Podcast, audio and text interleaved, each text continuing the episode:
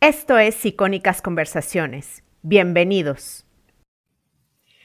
Lorena Goca, bienvenida al podcast. Gracias por estar aquí.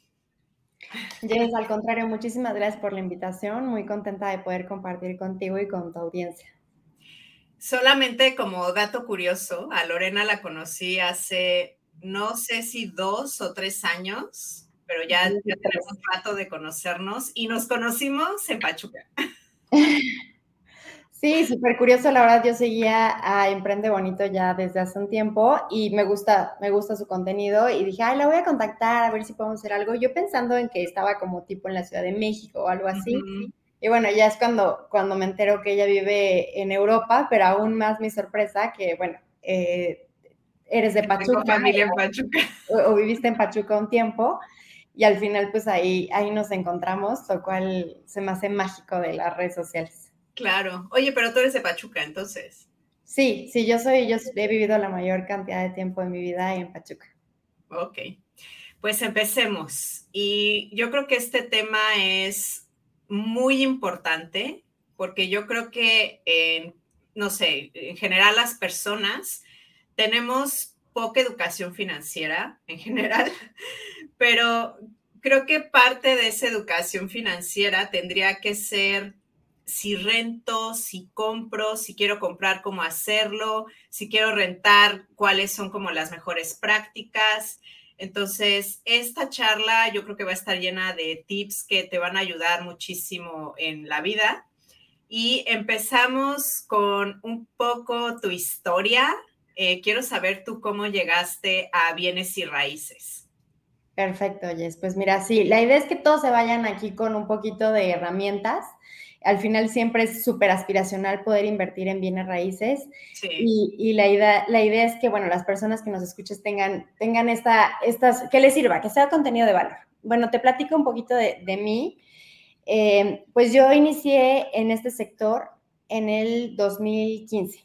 En el 2015 inicié en la parte de arrendamiento eh, lo hice por azares del destino, básicamente no, no tenía ninguna intención de dedicarme a esta profesión, ni siquiera entendía qué era esta profesión. Y cuando le empecé a experimentar que yo tuve em, este contacto, sobre todo con empresas, se me hizo súper interesante el entender cómo buscaban nuevos espacios, eh, las áreas de expansión, cómo funcionaban en cada empresa, lo que necesitaban, cómo generabas indirectamente empleos, cómo influías en la economía de una localidad.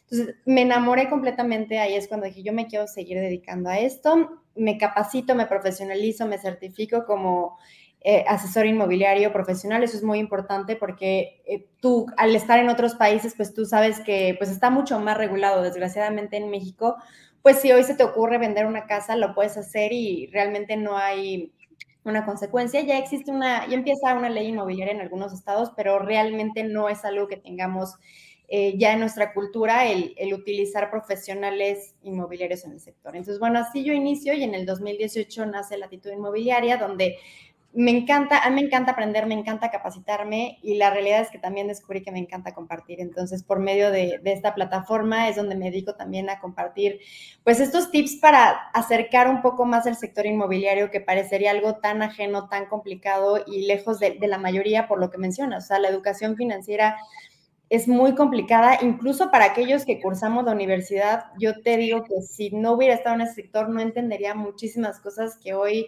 entiendo y que puedo, puedo compartir con los demás. Claro. Y, por ejemplo, si hay alguna persona aquí que tiene las posibilidades o la inquietud de iniciar un poco tu camino, ¿cuál sería así como tu recomendación para aquellas o aquellos que quieren iniciar en esto? Fíjate, Jess, que em, fue algo que yo no, yo no planeé, pero al crear contenido del sector inmobiliario, muchas personas se me acercaron justamente porque ya se dedicaban a esto y querían como profesionalizarse, o dos, querían emprender en esta carrera. La realidad es que yo la recomiendo 100%, es una carrera súper noble.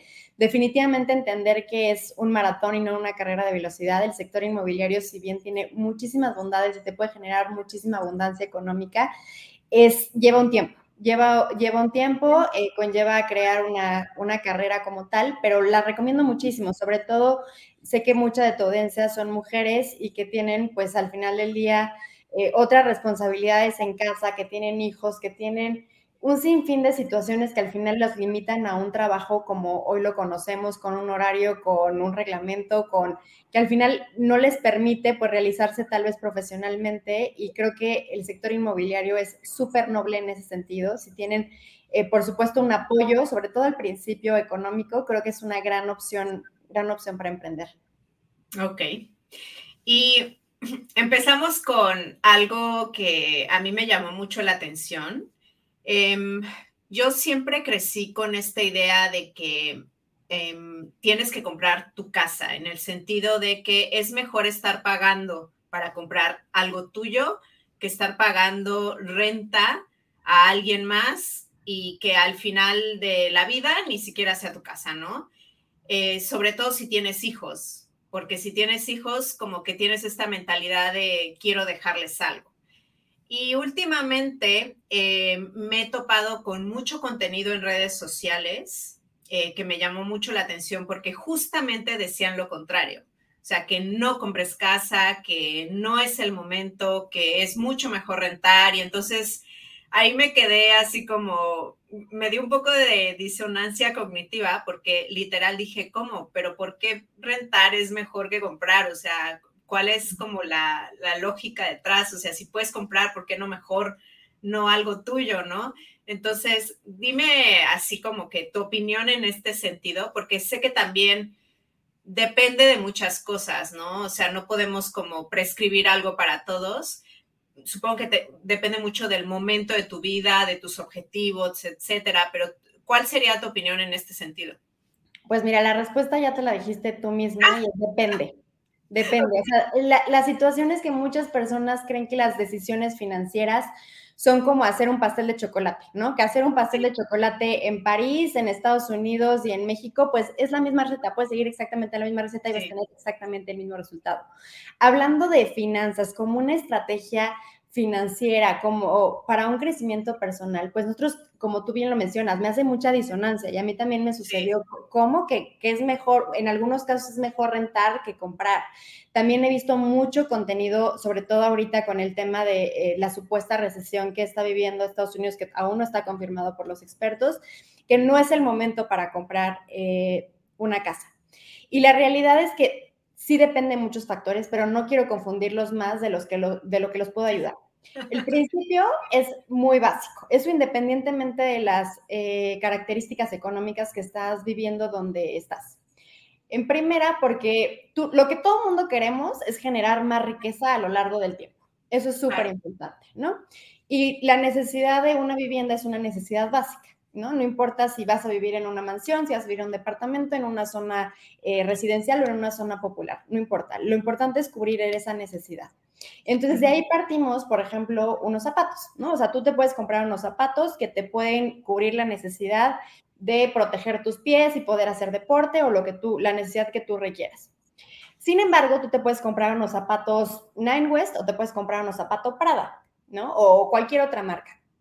El factor precio, por supuesto, que va a tener una consecuencia en la satisfacción que a ti te pueda generar, pero únicamente como un lujo. En realidad no es que te que, necesariamente sea mejor uno que otro, incluso hay calidades mucho mejor en precios mucho más bajos que, eh, que marcas de lujo, ¿no? Entonces, partiendo de este tema, entendamos que la vivienda al final del día, pues puede ser una necesidad básica o un lujo, todo depende de ti.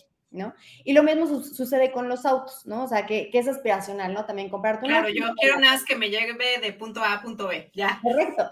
Pero luego tú quieres un automático y quieres que tenga asientos de piel y quieres que sea una BMW y entonces ya empiezas a poner expectativas que ya no es que sea una inversión, un automóvil que te lleve del punto A al punto B para ahorrar tiempo y lograr estar con tus clientes, sino que además quieres estatus, quieres eh, comodidad, quieres otras circunstancias. Y aquí es cuando se empieza a complicar un poco la situación.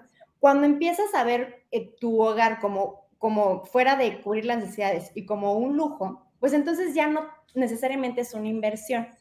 Ahora, entendamos que como inversión la idea es que te genere pasivos. O sea, que te genere eh, utilidad a lo largo del tiempo. Cuando tú estás usando tu propia casa, pues en realidad no es un pasivo, no es, no es un activo, es un pasivo. ¿Por qué? Porque te está generando gastos, ¿no? Eso es, es el, como el principio eh, más básico. Sí. Pero hay otros factores que también tenemos que entender.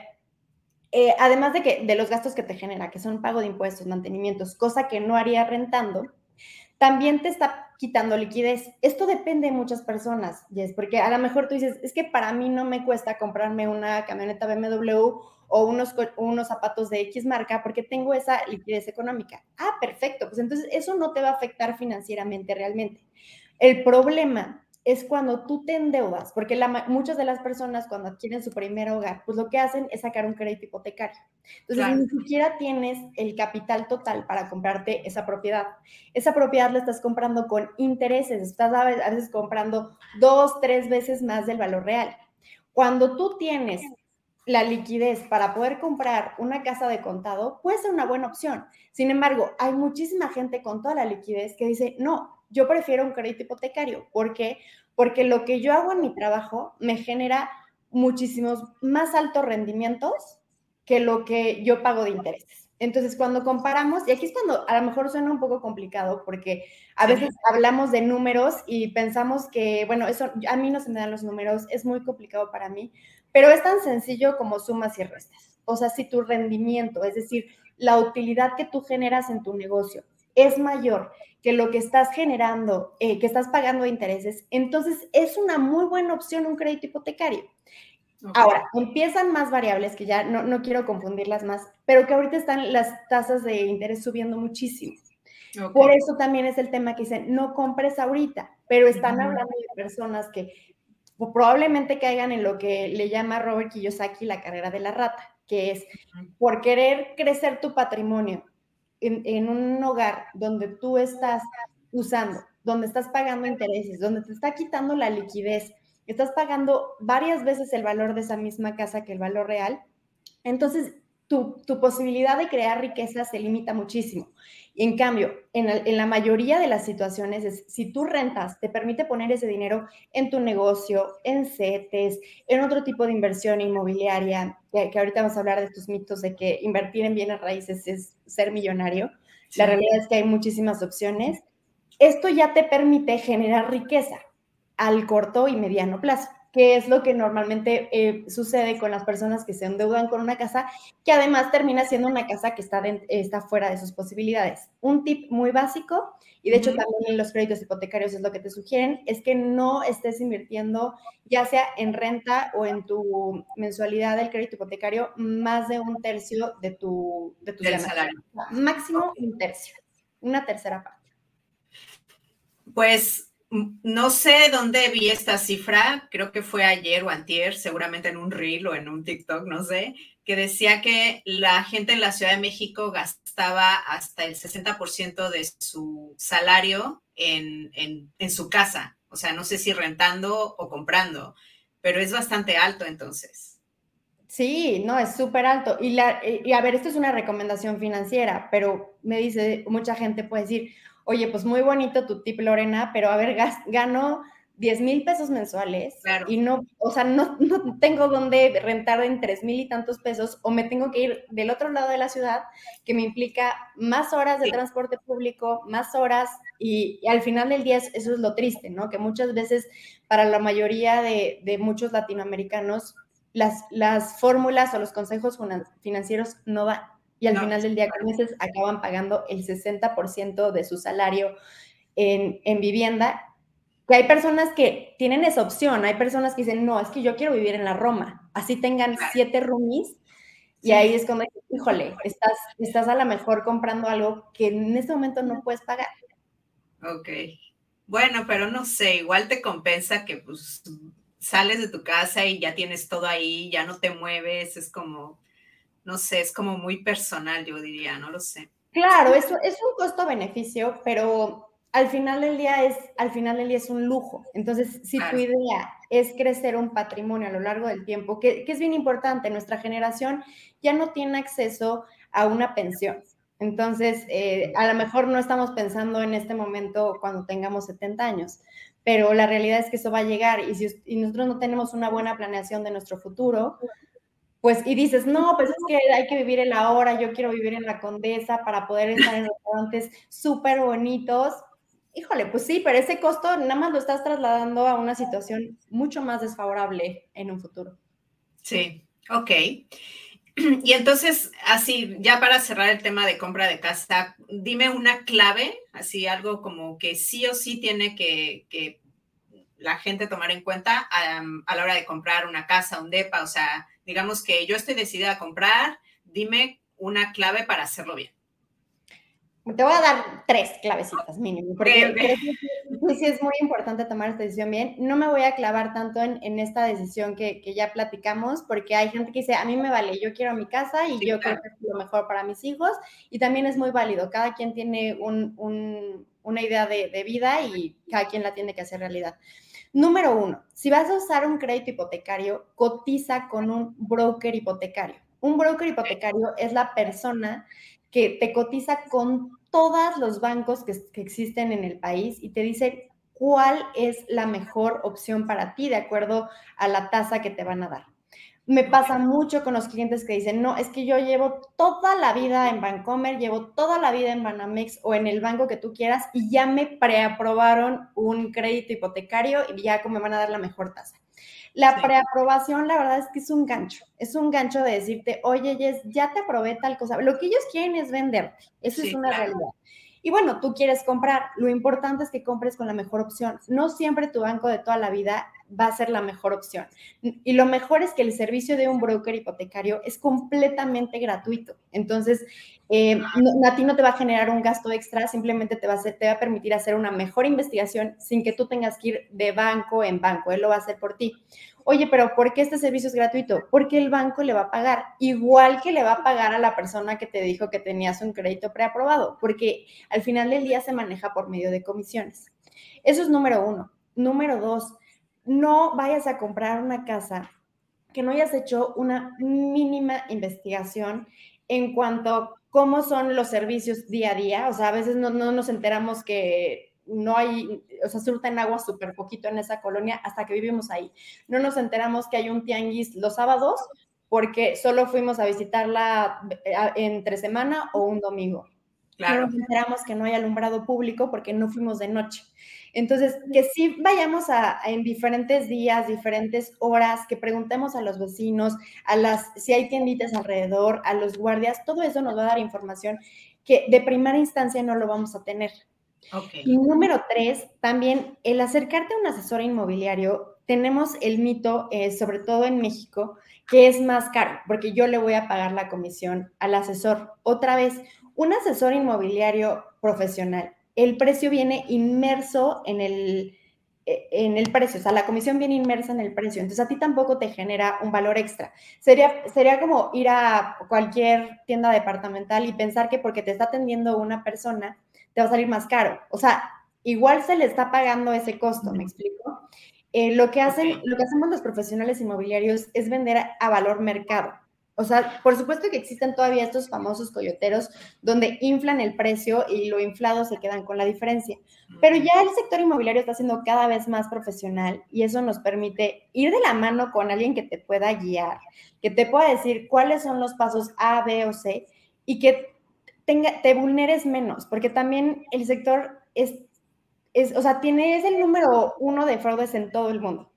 Wow. genera muchísima riqueza. Entonces, Imagínate si yo te, yo te defraudo a ti por 20 mil pesos y a otro 20 mil pesos y otro 20 mil, pues ya me dedico a hacer fraudes y hay muchísima gente haciendo este, este tipo de situaciones. Acérquense a profesionales, asesórense y la realidad es que tampoco te cuesta. O sea, es algo que, que es un ganar-ganar para todos. Entonces, esos serían como mis tres tips, así que de verdad déjense ayudar por, por la gente que sabe. Ok, pues me encanta, porque sí, yo creo que hay personas que dicen, yo sí quiero comprar, me da, me da paz. O sea, de hecho, una amiga me dijo, a mí me da paz saber que es mi casa y que nadie me va a poder sacar, que nadie me va a decir, ay, es que voy a vender la propiedad, ¿no? Entonces yo quiero mi casa. Entonces, gracias por los tips. Y ahora eh, pasemos a los mitos de bienes y raíces. ¿Cuáles son estos? Bueno, los mitos, número uno, y te, lo digo con mucho cariño, es decir, bienes y raíces. Bienes y ah. raíces viene del principio de cualquier bien O sea, es que puede ser una silla, una puerta, un coche. Y luego raíces, que es un bien arraizado. Entonces son bienes raíces. Bienes y raíces, hablaríamos de bienes y raíces, o sea, de cualquier silla y raíces. Entonces, eh, esto también pues, eh, nos ayuda a, expresarnos mejor. Em, bueno, despasando ya. le quito la I. Solo quitarle la I, sí, solo. Y también. Pero, pues, pero ¿por qué la gente dice, o bueno, muchos decimos bienes y raíces? Es como que lo que escuchas. Sí, pues es como decir fuertísimo, ¿no? Se dice fuertísimo. O sea, al final es un error que, que ya a lo mejor no, no, nos damos cuenta, pero ahí hay otro tip. Si ustedes ven a un pseudo experto diciendo bienes y raíces, probablemente no es una persona que está capacitada. huyan, de ahí, sí. Eh, otro, cuando compra, muchas personas creen que el negocio de bienes raíces es comprar y vender más caro, ¿no? Y la realidad es que el, negocio está en la compra. O sea, tú, te tú tienes que revisar que el precio del, cuál es el precio del mercado, ¿no? Porque supongamos que, que estamos vendiendo un departamento en una torre, ¿no? Entonces tú compras un departamento en 3 millones y ya que lo quieres vender en 3 millones 200 o lo que tú quieras, te das cuenta que los departamentos, el precio real era de 2 millones 800. Entonces, ya desde ahí hiciste la compra mal. El negocio de bienes raíces está en la compra, no en la venta. Si tú, si tú dices, ay, no, pues es que yo lo compré en tanto, mínimo le quiero ganar tanto, pues está perfecto. O sea, es un mercado libre y tú le puedes pedir lo que tú decidas.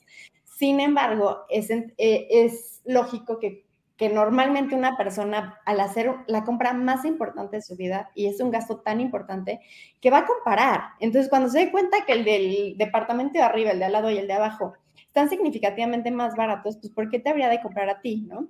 Y a veces pensamos que, no, pues es que yo le puse este, madera de nogal y además tiene cuarzos en, las, este, en la cocina y entonces que a lo mejor dices, pues sí, sí tiene ese, ese, ese valor, de los, del mobiliario que le estás poniendo, pero pues mejor quítaselo y véndelo a un valor real, a un valor de mercado. Eh, hablamos, el hablar de un precio justo es muy complicado, ¿no? Porque a lo mejor lo que es justo para ti no es justo para mí. Nosotros hablamos de un precio competitivo. ¿Cómo puedes competir en el mercado? Pues revisando tu competencia. Entonces, e, ese sería uno de los mitos que, se repiten más. Ya mencionaste el de rentar es tirar dinero a la basura. No necesariamente es tirar el dinero a la basura si esto te está permitiendo generar más riqueza, por ejemplo. Eh, los créditos hipotecarios ya lo, ya lo mencionamos. El hacer todo tú mismo, porque a veces nos preocupamos más por quién nos va a pintar el pelo que quién va a vender nuestro patrimonio, cuando no te das cuenta que puedes caer en situaciones de lavado de dinero, en situaciones de eh, que te invadan una propiedad. sí te creo, ¿eh? sí te creo seguro, o sea. Sucede muchísimo y piensan que es algo que, ay, no, pero como si fuera una historia de fantasmas, a mí no me va a suceder. Y la realidad es que sí pasa, ¿no? O, o por ejemplo, el ahorro de impuestos, el que tú estés asegurado, eh, asesorado por alguien, te puede hacer que pagues menos impuestos o incluso que exentes. Y esto hablando de una manera completamente legal, ¿no? O sea, hay estrategias y hay beneficios que, te, se otorgan eh, en ciertas circunstancias que te, van a ayudar en, ese sentido. Eh, hablando de otro mito también, es, o errores, es pensar en los absolutos que mencionabas hace un momento, ¿no? Es momento de vender o de comprar, ¿no? Como, como si fuera esto algo... Eh, como binario, ¿no? Sí, sí, sí. Y a lo mejor en Ciudad de México decir construir un edificio de oficinas sería absurdo porque hay eh, mucha, hay, hay mucha oferta, es decir, hay muchas personas con oficinas que lo están tratando de rentar y no se están ocupando. Pero tal vez hablar de, y estoy inventando, en Chihuahua oficinas, que hay una oportunidad, entonces sí hay una oportunidad. Oye, pero es que resulta que ya eh, hay un sistema híbrido, ya mucha gente no está yendo a la oficina. Bueno, sí, en muchos lados, y tal vez de una, hablando de manera general, las oficinas no, se, no encuentran una oportunidad, pero sí hay lugares donde existen esas oportunidades. Entonces, es muy importante evaluar en la zona donde estés el mercado. Es decir, los mercados saturados se habla de cuando hay mucho de algo. Cuando tú quieres comprar un departamento, ¿no? Ya sea para inversión o para lo que tú quieras, y estás viendo que hay muchos departamentos desocupados y que no se están rentando y que hay muchas lonas de se renta, ahí podemos hablar que hay un mercado saturado. Entonces, el mercado saturado al final del día va a ser muy complicado vender porque hay mucha competencia. ¿Qué pasa cuando hay mucha competencia? Es decir, eso quiere decir que la oferta sube. Eso quiere decir que la si la demanda, es decir, las personas que quieren rentar o comprar, se establece o disminuye, eso va a provocar que el precio baje. Y lo que no queremos como inversionistas es que el precio baje. Nosotros queremos que el precio suba. Eso siempre es, es, inverso, es proporcionalmente inverso. Si la oferta baja, es decir, si hay menos personas ofreciendo cierto eh, producto. Sí, departamentos en cierta zona. Sí, y lo vemos, eh, no es tan, y parecería más complicado de lo que es. Es el simple hecho del tema del jitomate o el aguacate o el limón, ¿no? ¿Cómo sube el limón y cómo baja el, limón y cómo sube el aguacate? ¿Por qué? Porque hay pocos aguacates y hay mucha gente queriendo aguacates, entonces sube el precio. ¿Y qué pasa cuando baja? Es que hay muchos aguacates o muchos de cualquier producto y, y este, entonces baja, baja el precio. Esta es una regla básica de oferta y demanda que la verdad es que es la que maneja todo el mercado y que si llegas a entender esto puedes llegar a tomar mucho mejores decisiones. Ok, perfecto. Y entonces, em, ¿cuáles serían las oportunidades para invertir? Mira, importante, lo que te mencionaba hace ratito, eh, pensar que invertir es para millonarios o que yo no tengo acceso a un crédito hipotecario sí es un segmento, pero no es todo el segmento que existe de bienes raíces. Los bienes raíces también es importante saber que no son solamente casas. Las casas es un principio muy importante, pero estamos hablando de terrenos, estamos hablando de oficinas, de locales comerciales y de un sinfín de oportunidades. Y hay muchas, eh, muchos medios por los que puedes invertir. Por ejemplo, existe el tema de fibras inmobiliarias.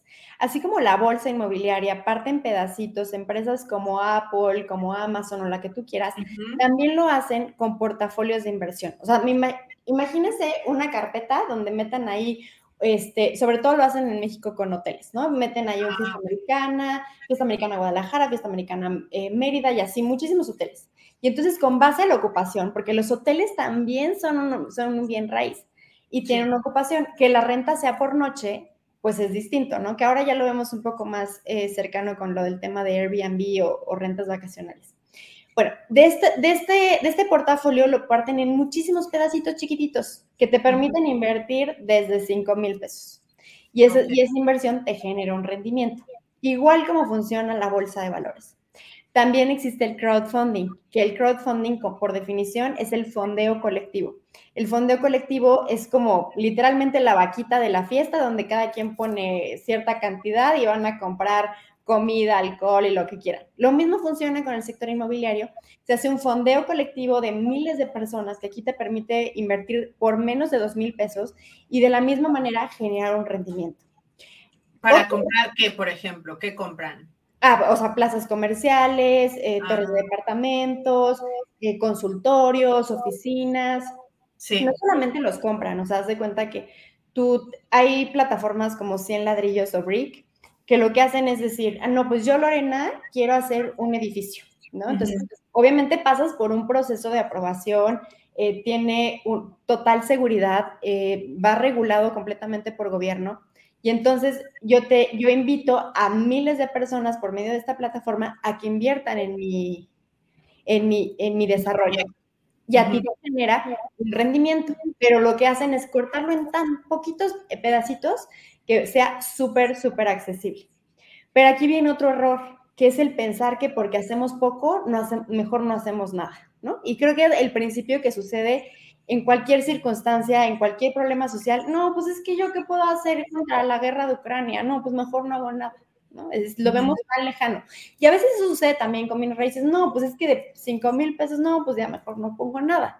Me va a dar 500 pesos. Cuando si vemos la relación es altísima, es altísima que te pueda dar ese beneficio, solamente que como lo vemos poquito, Sí. Parecería poco, pero la realidad es que eso es lo que te permite generar riqueza, ¿no? O sea, tú ahorras dos mil pesos, que son muy alcanzables, lo metes, el rendimiento no te lo gastas, lo vuelves a invertir y te van a permitir generar más riqueza, ¿no? E, eso, eso es el principio.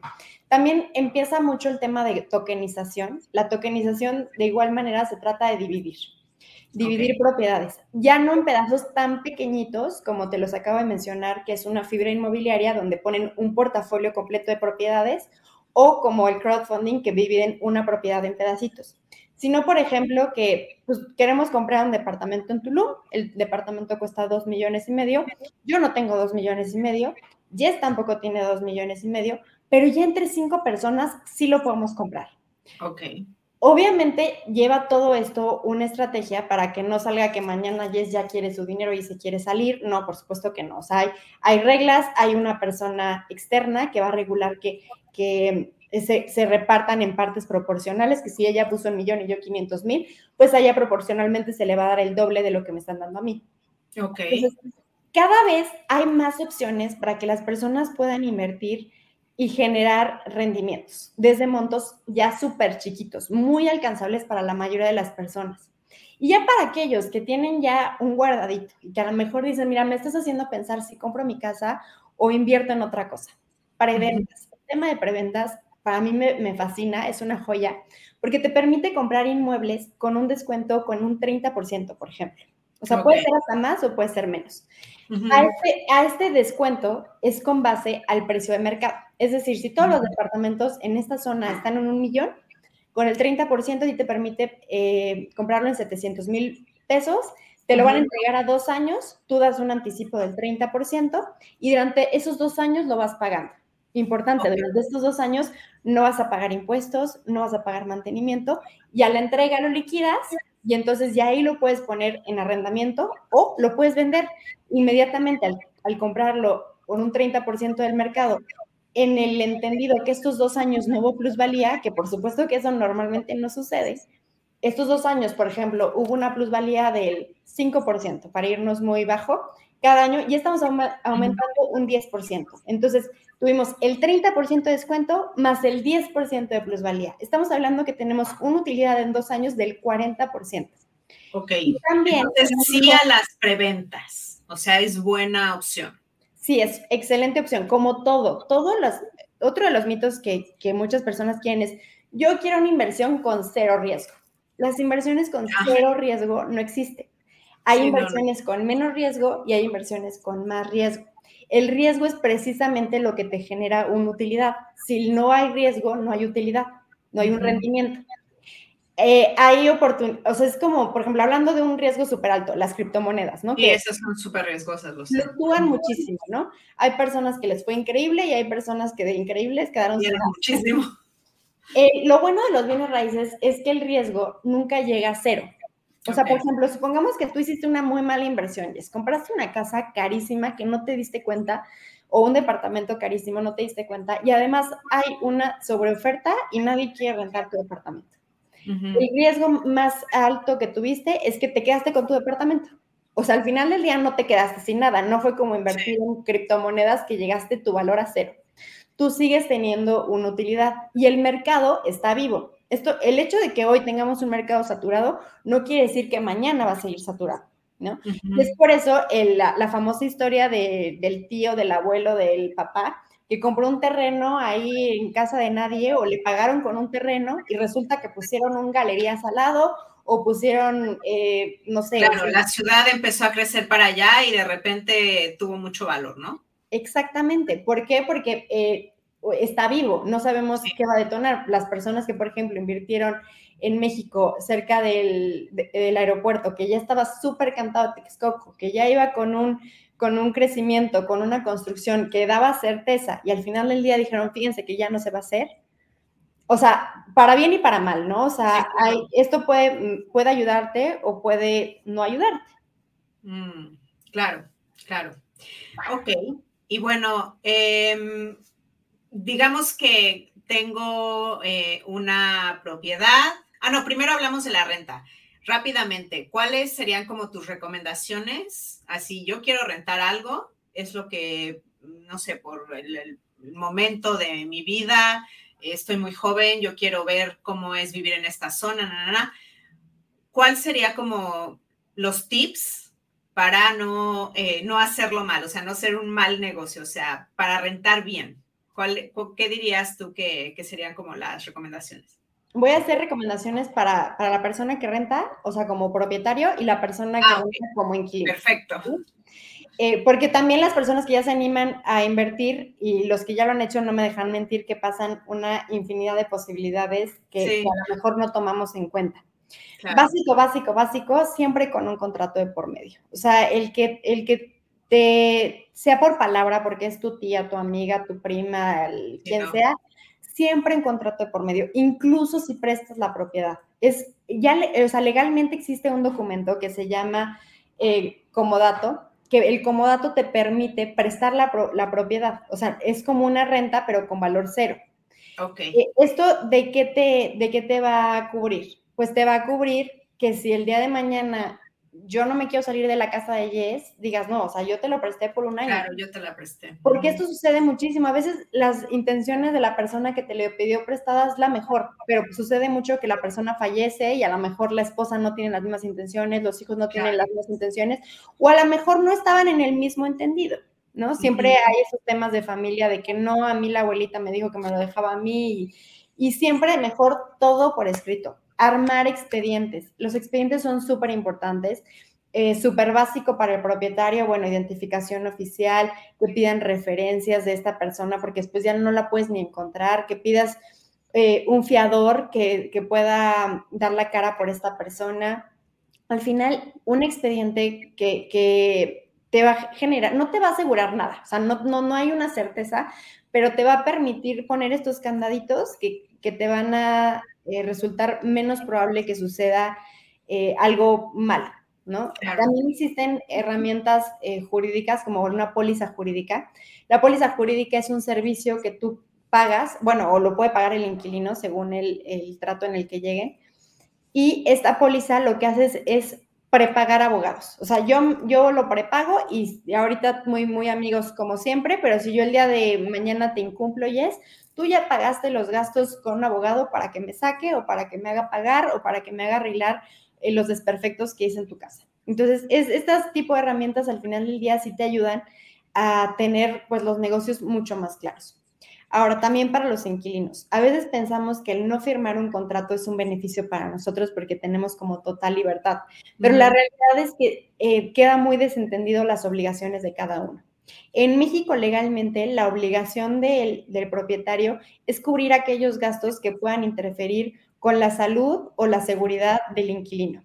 ¿Qué puede ser esto? Daños, daños estructurales, pero también una humedad, porque una humedad puede interferir con la salud de una persona. Cualquier instalación eléctrica mal puesta también puede causar un gran problema o incluso muertes de los inquilinos. Pero pintar una pared, eso no es responsabilidad del propietario eso es algo estético. Si no te gustaron las alfombras, si no te gustó el tapiz, es algo que puedes llegar a un acuerdo. Muchas veces eh, el acuerdo es de sí te rento, pero píntame la, la casa de blanco, o, o no, o te lo rento tal y como está. Eh, eso es importante también que lo tengamos claro, porque a veces como inquilinos no nos queda claro hasta dónde son las obligaciones de cada persona. Cualquier desperfecto que, que sea por mi uso, por ejemplo, yo llevo ya viviendo en esa casa cinco años y la cerradura pues ya está fallando. Pues eso es por uso, al final del día ha sido por mi responsabilidad. Por supuesto que si la acabas de rentar, no es tu responsabilidad, ¿no? Eh, entonces, eh, eso también sería importante como tener muy en claro en el contrato cuáles son las obligaciones de cada uno para que tú como inquilino no tengas problemas. Número dos, que también es bien importante, y fíjate que a mí no me había sucedido durante todos estos años, y hace poco con un cliente le rentamos una casa preciosa en una zona residencial eh, que normalmente rentan futbolistas, o sea, muy lujosa. Y no nos dimos cuenta que debía mm, como medio millón de pesos de luz el propietario. Y al final del día, pues sí. tenía luz?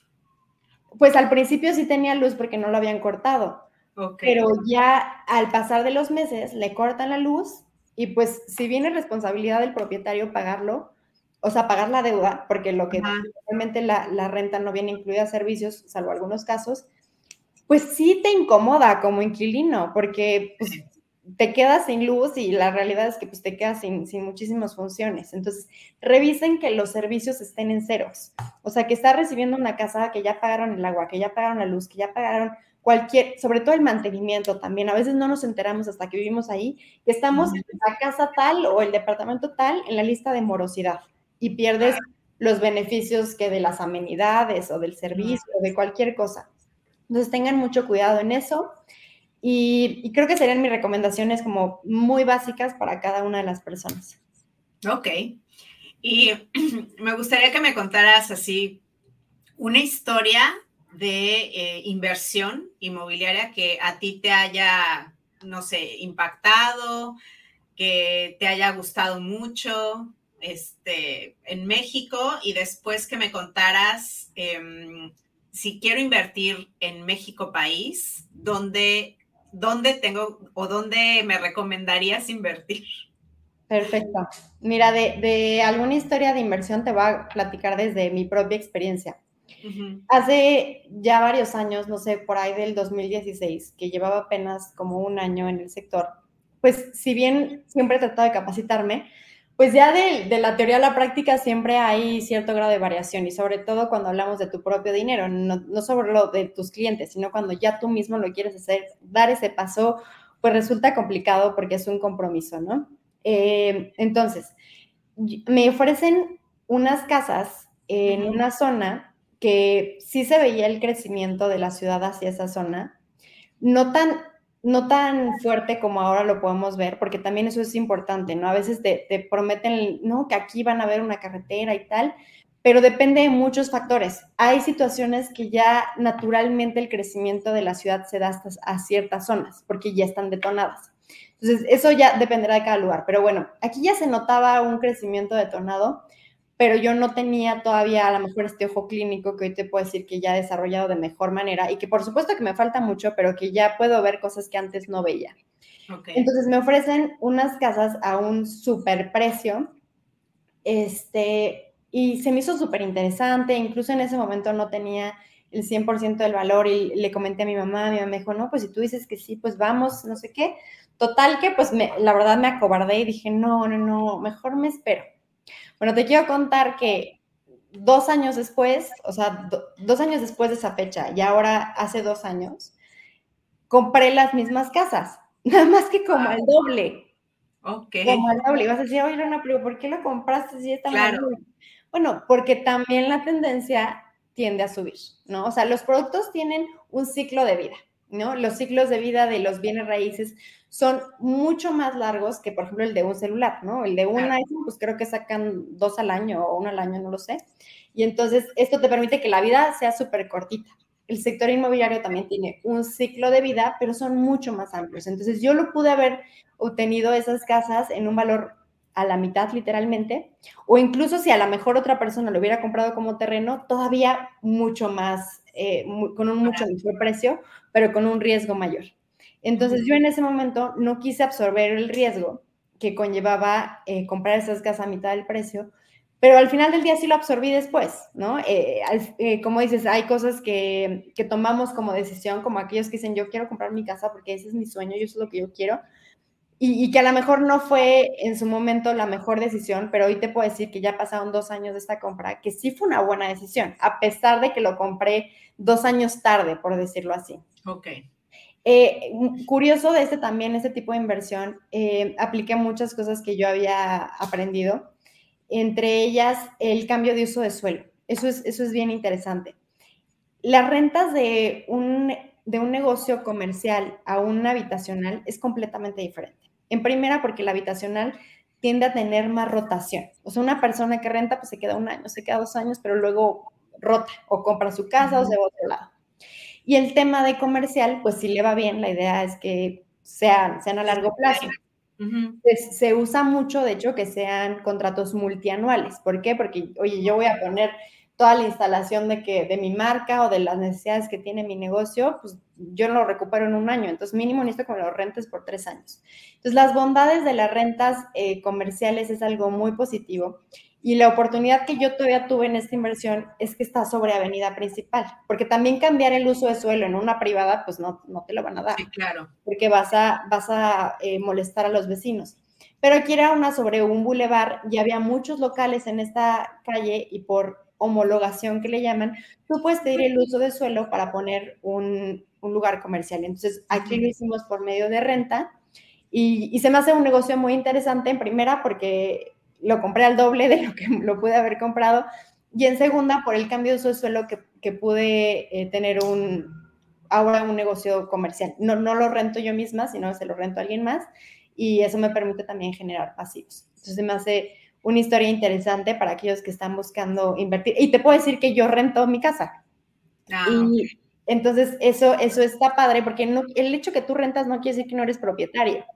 Simplemente yo donde vivo me permite vivir en un lugar mejor que donde yo invertí a un precio mucho menor y pagar la, la renta por medio de, de, esta inversión de donde yo estoy viviendo, pero sin que yo esté pagando los impuestos que implican y el mantenimiento que implica de donde vivo. ¿No? Al final son estrategias y cada uno eh, aplicará lo que, lo que le quede y no le quede para uno mismo. Y la segunda, en inversión en, el, en México, la realidad es que es una súper oportunidad para los extranjeros. Si bien los mexicanos vemos eh, nuestro país caro, porque pues estamos pasando por muchas situaciones económicas y porque la mayoría del país eh, no genera lo que, lo que debería de, generar una persona eh, profesional o, o, con los estudios que cada uno tenga, ¿no? Es una gran oportunidad para los extranjeros invertir en bienes raíces. Bueno, y también eh, para los mexicanos que tienen las posibilidades. Lo que pasa es que ahí se ve más limitado. Yo he visto que varios amigos de repente empezaron a invertir en Mérida. Correcto. Si todo lo que es la península de, de Yucatán y Riviera Maya son unas zonas que están en crecimiento exponencial. Cancún se formó hace 50 años, como lo conocemos, como lo que hoy es Cancún, y lo empezaron a detonar como el principal centro turístico que ahora es. Y de ahí se detonó Playa del Carmen y hoy en día vemos a Tulum, que Tulum es una gran oportunidad de inversión. Realmente tiene 10 años que se fundó Tulum, sigue siendo algo muy nuevo y pensamos que ya está saturado, ¿no? No, es que ya Tulum está muy choteado. Bueno, Tulum te puedo decir que hoy en día no tiene cine. Tulum no está pavimentado, o sea, tiene unas calles pavimentadas. Entonces, el crecimiento que todavía le falta y la madurez que le falta como lugar es muy grande. Sin embargo, se ha posicionado como uno de los destinos más buscados en el mundo. Es decir, está compitiendo con Ibiza, con Mykonos y con París. O sea, no solamente el país. Entonces, ya superó a Cancún, que Cancún era, es como nuestra joya de la corona. Bueno, Tulum está creciendo muchísimo más, está teniendo plusvalías increíbles. Eso igual, muy importante. Cuando tú vayas a invertir en bienes raíces, a veces simplemente lo que hacemos es darnos cuenta de la renta, ¿no? O sea, ¿cuánta cuánto nos genera la renta al año y cuál es la en cuántos años voy a recuperar la propiedad. Si lo analizamos así, resulta muy, muy poco atractivo los bienes raíces. Pero si tantas personas han crecido su riqueza por medio de bienes raíces, es por el factor plusvalía. Es decir, cuánto crece el valor de, de una propiedad a través del tiempo. Esto no se hace mediante una fórmula, hay estadísticas que te pronostican más o menos cuánto es la plusvalía, pero tenemos que tener en cuenta estos dos factores, es decir, los pasivos que te generan con la renta más la plusvalía. Y es lo que te permite a Tulum ahorita pues tener unos rendimientos que no te lo dan ninguna otra área del país. Y hablando de Mérida, lo que mencionabas, pues también es una zona que está creciendo muchísimo. La verdad es que es una ciudad preciosa, es un lugar súper seguro, eh, está posicionado como las ciudades más seguras del mundo, no solamente de México. Y, es increíble, está llegando mucha industria. El único problema de Mérida es el clima. La verdad es que el clima es hiper extremoso. Ah, mira, no sabía. Ok. Sí, en el calor. De hecho, también una de las estadísticas que veía de Mérida es que si bien está llegando mucha gente, también con la gente que se va, pues en realidad no ha aumentado su población. Sí ha mm. aumentado su capacidad económica porque llegan nuevas empresas, porque están, aparte es gente bien emprendedora, pero realmente no hay un crecimiento eh, poblacional. Entonces, eh, aquí lo único que les diría, ojo ahí, porque si estás buscando en la renta, tú te vas a Mérida, vas a ver que hay mucha venta de departamentos, pero también hay muchos departamentos desocupados. Entonces, eh, ahí analizar bien dónde, dónde invertir. El tema de terrenos también es una gran opción, siempre y cuando cuente con los permisos necesarios, porque también hay muchas personas que dividen una parcela, un, un macrolote y te venden los pedacitos y a veces hay hasta, ni siquiera lo puedes usar porque es Semarnat, es decir, la secretaría que cuida el medio ambiente, no te, te dice que no construyas, ¿no? Exactamente. Entonces, tener ojo, cuidado en ese sentido, y, pero sin embargo es, una gran opción también para invertir. Ok, pues, em, y bueno, ya, ya para casi cerrar la entrevista, sí quiero preguntarte, em, hay un influencer en México que es muy conocido, que habla de inmobiliaria, que es Carlos Muñoz. que tú lo conoces personalmente. Eh, yo, por ejemplo, sigo su contenido, sé que ha sido muy polémico él, eh, pero a mí se me hace que independientemente de que no es perfecto, ningún creador lo es, bueno, ninguna persona lo es en general, y que em, ha sido como que, em, pues, cancelado y linchado públicamente. Este, hay contenido de él que a mí se me hace muy valioso, ¿no? O sea, yo yo, por ejemplo, los creadores que sigo, no estoy de acuerdo con todo lo que dicen, o sea, yo tomo lo que me sirve y, así me pasa, ¿no? Con todo el contenido que consumo. Em, ¿Tú qué, qué opinas de él? O sea, porque yo sé que tienes buena opinión de él y sí te lo quiero preguntar porque yo como creadora de contenido también de repente he recibido hate por algunas opiniones que tengo y, nada más quiero como decirles a las personas que, escuchan esto, que consumen contenido en general, que, que ningún creador es perfecto.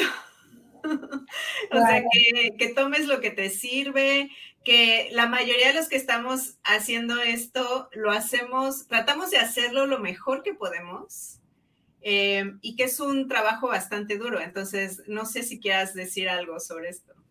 Claro, mira, yo cuando conocí a Carlos Muñoz, o sea, me refiero no en persona, sino cuando conocí lo que había hecho, fue al, meterme más a este mundo del sector inmobiliario y algo, yo soy mercadóloga de profesión, entonces todo este tema de que a mí me digas eh, mercados, cómo está funcionando, estadísticas, investigaciones, me fascina, porque al final del día es, es como ir al doctor y que te den los análisis y el diagnóstico y ya no estamos adivinando qué está sucediendo. En, en México existen dos empresas eh, que no solo para mí, sino a nivel Latinoamérica, son las más importantes en investigación inmobiliaria. Una es Softec y otra es 4S. Esas son las dos mejores de, Latinoamérica. Entonces, cuando empiezo a investigar ambas, o sea, Softec me encanta, también su líder se llama Jean Toll, es, es una persona brillante. Cuando empiezo a investigar de 4S, me entero que el fundador es Carlos Muñoz, antes de que Carlos Muñoz fuera, se convirtiera en este personaje que hoy conocemos. Entonces yo dije, ay, no, me encanta lo que ha hecho, está increíble, y empecé, ya empezaba a generar contenido todavía sin el personaje que, que creo que ahora ya dejó de ser, pero que, que llegó a ser. Y se me hizo súper interesante lo que había logrado, porque al final del día, como, como tú mencionas, hay cosas que, que no me gustan de ciertas personas, pero lo que como dicen, ¿no? Si aceptas la rosa, aceptas las, espinas, ¿no? No se vale mutilar a la gente y decir, bueno, yo a Jess la acepto, pero si deja de hacer esto y hacer esto y, ya lo, o sea, él es quien es y pues lo consumes o no lo consumes, o sea, no pasa nada, no, no, pasa nada si dejan de ver mi contenido, si dejan de ver tu contenido. Al final del día eh, funciona o no funciona para ti, pero él, él al final logró algo que para mí es súper admirable, que es crear una de las eh, empresas de investigación más grandes a nivel Latinoamérica, eh, también me empecé a dar cuenta que muchos de los, de los desarrollos en donde yo trabajaba en la comercialización, los estudios los había hecho 4S, empezó a ver de, empecé a ver todas las ideas disruptivas que empezaban a, generarse de, estas empresas y yo dije, me encanta lo que hace. Cuando ya empieza a generar contenido, eh, yo tuve el gusto, y puedo decir el gusto de conocerlo, porque independientemente de, lo que se muestra en redes como persona y conmigo ha sido un gran mentor, o sea, a lo mejor él, no se ha enterado, pero para mí es un gran, eh, una gran fuente de admiración en cierto aspecto. Yo no pretendo eh, eh, evaluar todo, ni soy nadie para ponerlo en un pedestal, o sea, no podemos ponerlo en un pedestal a nadie. Me, me, gusta lo que hace, me gusta lo que ha hecho. Muchas personas creen que es un fraude total porque eh, eres o no eres, ¿no? Y para él, para la gente no hay tintas, no hay medias tintas y es blanco o es negro. Y la realidad es que sí tiene una empresa, la realidad es que es una persona muy exitosa, la realidad es que es una persona e inteligente y que aunque piensen que vende humo, yo he tenido la oportunidad de estar en, sus, en varias de sus capacitaciones y no vende humo. Y conozco mucha gente que ha hecho grandes negocios, incluyéndome, gracias a los eventos que ha hecho. Ha hecho grandes conexiones, he conocido a gente increíble. Y a partir de ahí tuve la oportunidad de, digo, tampoco es que lo conozca mucho, o sea, este par de veces, de, de generar esta sinergia que que también me llevó a lugares y a personas muy interesantes. Entonces, yo no tengo en contra, nada en contra de él. Cuando pasó lo de su cancelación, muchísima gente me escribía y me decía, ya ves lo que le pasó, como si yo lo hubiera educado, como si yo le hubiera dicho cómo hacer su contenido. Definitivamente creo que se, creo que se equivocó, como, como yo me he equivocado y como muchas personas se han equivocado. Obviamente él a una escala gigante, eh, pero pues no, no lo juzgo, creo que su, su, castigo o su consecuencia, porque aquí no es de castigo, la consecuencia de sus actos llega por sí misma, pero sigue siendo un gran influencer y tiene, sigue teniendo millones de seguidores que, que lo sí, claro. Gente que es muy fan de lo que dice y lo que hace y, y curiosamente, bueno, yo conozco otras personas cercanas a él que también tienen buena opinión de él, entonces eh, también se me hace un poco reduccionista eh, juzgar a los creadores por esta cara pública, ¿no? Que dan. Y, y porque te cuelgan. Una partecita pequeñita y muchas veces eh, yo siento, no todos los creadores, pero algunos creadores sí se inventan un tipo personaje, ¿no? Como para crear contenido. Hay gente que no, que es eh, así de, eh, esta soy yo, así soy yo en realidad, por ejemplo, mi caso, ¿no? O sea, yo no podría eh, ser otro personaje, o sea, no, no, yo no quiero estar actuando, yo no quiero nada. Sé que en el caso de él sí, eh, como que él dividía un poco su, o divide un poco su, su avatar, digamos, de, de su vida personal. Y este, y no le exijamos perfección a ningún creador, es lo único que yo quiero sí, decir. Sí y que a todos alguna vez nos va a tocar cancelación de algo, ¿no? Porque la verdad es que vas, o sea, cualquier opinión que des, alguien se va a ofender casi, ¿no? Y tal vez si yo solo hubiera visto como el video del mesero de Carlos Muñoz, igual sí. diría, qué pésima persona. Claro. Pero como yo tuve la oportunidad de conocer, como dices, al personaje en la, o sea, de que ah, yo hablé con él, ambas veces he tenido la verdad la fortuna de, de hablar con él un buen rato y decir, qué buena onda y darme consejos y decirme, tú deberías de estar haciendo esto y por qué estás haciendo esto. Decir, o sea, agradezco mucho que se tome el tiempo de, de darme estos consejos sin que se los pida y, y, los tomo con la mayor humildad, pero prendíamos la cámara y era otra persona. Entonces, pues, qué, qué, lástima que no pudieron conocer también este lado de él, que, que es él también, y también que mucha gente se aprovechó, Jess. O sea, tú ves mucho contenido ahorita de no compres casa, porque es mucho mejor hablar de la catástrofe. O sea, sí. hablar de que se va a acabar el mundo, hablar de que sí. todo está mal y, que, y la crítica, que hablar de lo bueno. Y sí. al final del día también el criticarlo fue la manera de colgarse de muchas personas. Sí, Exactamente. Y bueno, ya aquí como paréntesis, nada más voy a decir que yo tengo episodio con su esposa, con Marisela Matienzo, es el episodio 106. Hablamos, nada que ver con, con inmobiliaria, hablamos de la familia. Ahí si quieren escucharlo, está bastante bueno. Y ya última pregunta para cerrar. Eh, tu secreto para emprender bonito, por favor, cuéntamelo. Yo creo que dos cosas me han ayudado a llegar hasta donde he llegado. Número uno, capacitarme o sea, la gente eh, que va a creer en ti se va a dar cuenta en tu lenguaje, en lo que sabes, en lo que no sabes, en lo que estudias, en las noticias que si estás informado, y eso te va a impulsar a llegar a mejores clientes. Sí. Y número dos, relaciones. O sea, las relaciones crean puentes que te ayudan y no se trata de usar a las personas, o sea, se trata de ganar, ganar, o sea, claro. hoy a lo mejor yo ayudo a alguien y mañana chance me ayuda, chance no, pero, pero creas estos vínculos, creas estos vínculos que te acercan a más personas y antes yo era de esas personas que decían, no, no, yo no cuento tus planes porque pues la envidia y, y que, que sigo creyendo que existe, pero luego escuché una analogía que me encantó y era... Eh, no te pasa que luego traes un, o sea, quieres un chicle y es como, ay, alguien trae un chicle y alguien dice, ay, yo traigo un chicle, ¿no? Y sí. no le vas a quitarse eso. Y cuántas veces a mí la gente me ha preguntado, oye, ¿no sabes de alguien que haga tal cosa? Y yo, ay, claro, te la voy a pasar. Y no uh -huh. es que yo quiera algo de por medio, que simplemente tengo la posibilidad de ayudar a la otra persona y no me... Claro, de ser un conector. Exactamente. Y he tenido la fortuna de, de muchas personas eh, hacer esto desinteresadamente por ayudarme y yo también tengo la fiel creencia que, que, yo sí puedo ayudarte con muchísimo gusto, creo que hay espacio para todos en este mundo, cada quien brilla con una luz distinta, entonces la competencia solo es contigo mismo. Ay, me encanta. ¿Dónde pueden encontrarte, Lore, si alguien quiere saber más o si alguien quiere buscarte por cualquier cosa? ¿Dónde te encontramos?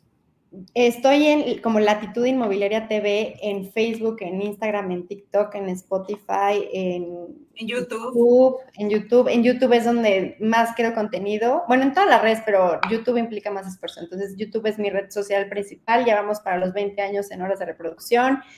Entonces, eh, pues feliz de, compartirles lo que sé. También si tienen más dudas, por favor, escríbanme en mi Instagram, ahí Latitud Inmobiliaria TV, y con mucho gusto eh, les resuelvo lo que, lo que pueda y síganla porque de verdad tiene contenido súper interesante. Hoy, no sé si fue hoy, pero vi un reel que subiste de eh, bolsas de lujo. Ah, ayer. ¿Se traduce eso? O sea, una inversión en bolsas de lujo bastante grande, ¿cómo se traduciría eso en, eh, no sé, inversiones inmobiliarias? Y me pareció súper, súper interesante. Entonces, vayan a seguirla. Gracias, Jess. Sí, pues trata de hacerlo también más dinámico para que no sea tan tan aburrido. Sé que a todo el mundo no le interesa este tema, pero sí es importante que lo sepamos. La verdad es que creo que es una aspiración para todos poder invertir en bienes raíces. Exactamente. Y les veo en el próximo episodio. Gracias. Gracias por escuchar icónicas conversaciones, en donde exploramos ideas clave y hacks para una vida plena y con propósito. Sapiencia y ciencia para la vida. Asegúrate de no perderte ningún episodio suscribiéndote en tu plataforma de podcast preferida. Para más contenido y actualizaciones, sígueme en mis redes sociales. Me puedes encontrar como Jessica Austria. Hasta la próxima.